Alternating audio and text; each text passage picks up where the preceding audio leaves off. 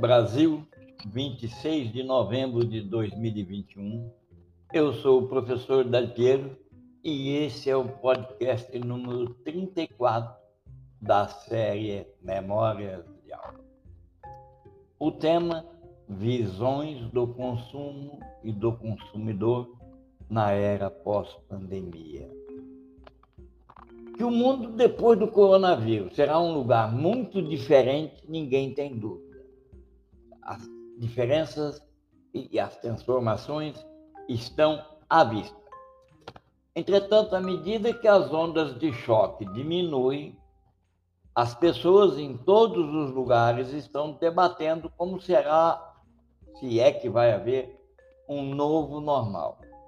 Principalmente naqueles lugares, aqueles países, aqueles estados, aquelas nações em que infelizmente, a coronavírus está voltando com força.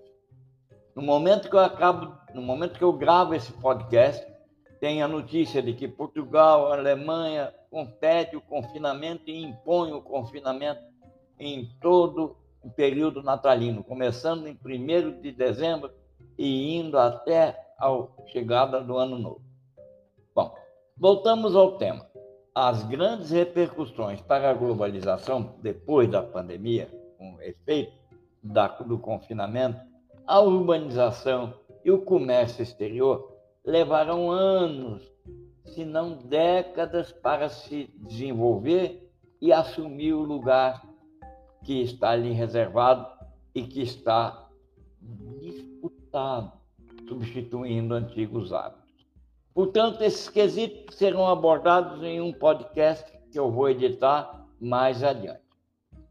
Nesse podcast, nós vamos abordar aquilo que está chutando as nossas portas, aquilo que as marcas estão se concentrando em entender melhor o que os consumidores desejam e precisam durante esse período de transição. Aliás, que transição? Vai mudar o quê? Neste podcast eu vou descrever algumas maneiras pelas quais o comportamento do consumidor está alterado após a pandemia e vou falar sobre as tendências de destaque que todo empreendedor e empreendedora deve ficar atento. Um fato consumado: menos entusiasmos para visita à loja física. Ponto. Consumado quase 50% dos entrevistados que foram analisados nessa última pesquisa que concluiu agora há pouco alegam e dizem que não visitarão as lojas por algum tempo ou por muito tempo. Importante dizer que isso não faz necessariamente o e-commerce aumentar. O que mudou? A forma como o consumidor olha o consumo. O consumo que ele quer fazer é aquele consumo que vai aperfeiçoar a maneira do próprio consumidor olhar para dentro de si. Portanto, o foco de consumo é o autoaperfeiçoamento. A pandemia trouxe esse período sem precedentes de autointrospecção e autoaperfeiçoamento para milhões e milhões de pessoas em todo o mundo durante o período que foram forçados a se confinar, a desacelerar e fazer o balanço enquanto se abrigavam nas suas residências ou em alguns locais diferentes. É fato que isso elevou o aumento da demanda por conhecimento sobre felicidade, satisfação, saúde e bem-estar. E pasme você, o autoconhecimento sobre felicidade acabou por desnudar que a verdadeira felicidade é desfrutar da sua própria companhia, é viver em paz, em harmonia com o corpo, com a mente e com a alma. É a felicidade do ser, ao contrário da felicidade do ter.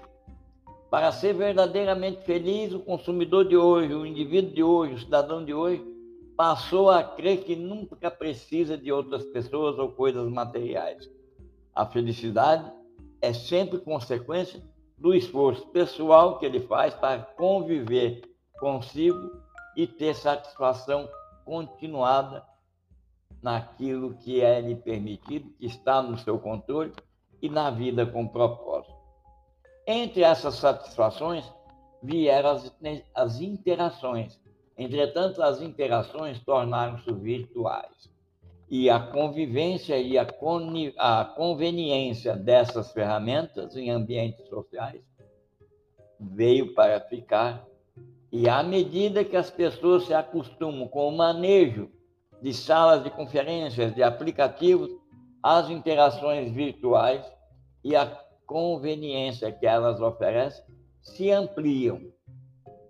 Ah, pense você, todos esses tópicos, todos esses itens que são necessariamente objeto de, de atenção, fecha com o quê? Duas questões primordiais.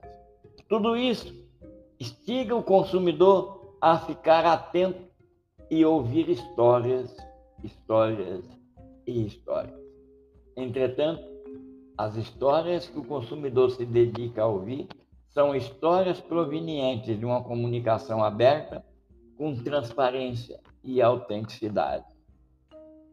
Bem, propósito e bem social chegaram para ficar e tornaram-se mais importantes do que qualquer item de consumo de massa em ter é ser desde os aplausos em massa para trabalhadores de saúde, a entregas voluntárias de alimentos para pessoas isoladas, que muitos de nós fizemos, tem havido um movimento em direção à comunidade, de volta aos relacionamentos humanos enorme.